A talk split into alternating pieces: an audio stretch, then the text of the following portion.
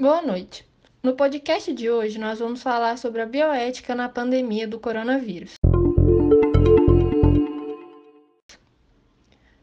Muitas são as discussões que implicam a bioética na pandemia do coronavírus, mas uma questão que vem sendo muito ressaltada é a respeito da escolha de quem vive e quem morre.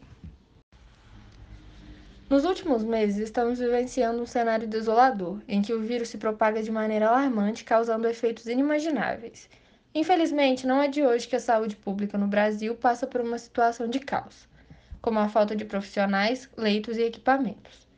Com um número insuficiente de leitos e respiradores, é quase impossível que todos os pacientes que cheguem à unidade de atendimento sejam atendidos de maneira igualitária. Além disso, os recursos de saúde são finitos, ou seja, se esgotam. Quando se vivencia essa situação de sobrecarga, Decidir quem será atendido primeiro pode significar a escolha de quem vive ou quem morre, o que acaba impondo medidas racionais e práticas.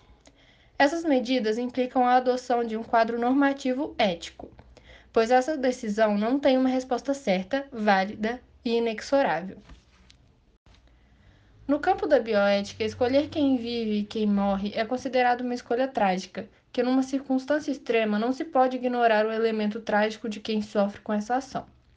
Nesse caso, o protocolo definido tem que ser muito rígido para atender aos princípios éticos em respeito à dignidade humana e de todos os pacientes. Vivencia-se uma situação em que um respirador pode determinar quem morre e quem vive. As autoridades estão deixando essa carga aos médicos da linha de frente, o que discute o aumento de recursos por parte dos mesmos para atenuar o problema. Tendo em vista a moralidade, todas as pessoas devem ter igual possibilidade de receber cuidados da saúde.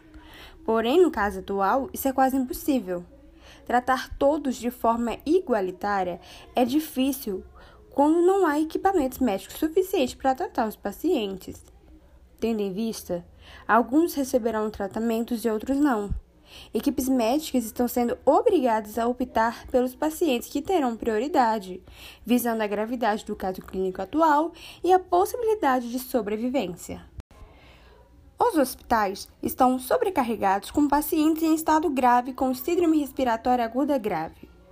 Entre eles estão crianças, jovens, adultos, idosos e doentes crônicos, sendo os dois últimos grupos com alto risco de morte. Por ser uma decisão difícil e ela não deve ser tomada visando a idade do paciente como primeiro critério e muito menos relacionada ao status social. Os níveis éticos recomendados para essa decisão são baseados primeiramente em pacientes que necessitam de internação imediata e com alta probabilidade de recuperação. A ideia é salvar o maior número de vidas e priorizar aqueles com maior condição de sobrevivência. Pois nesse cenário, utilizar um ventilador em pessoas com possibilidade de sobrevivência reduzida pode, por um lado, acarretar a morte de pessoas com possibilidade de sobrevivência significativa.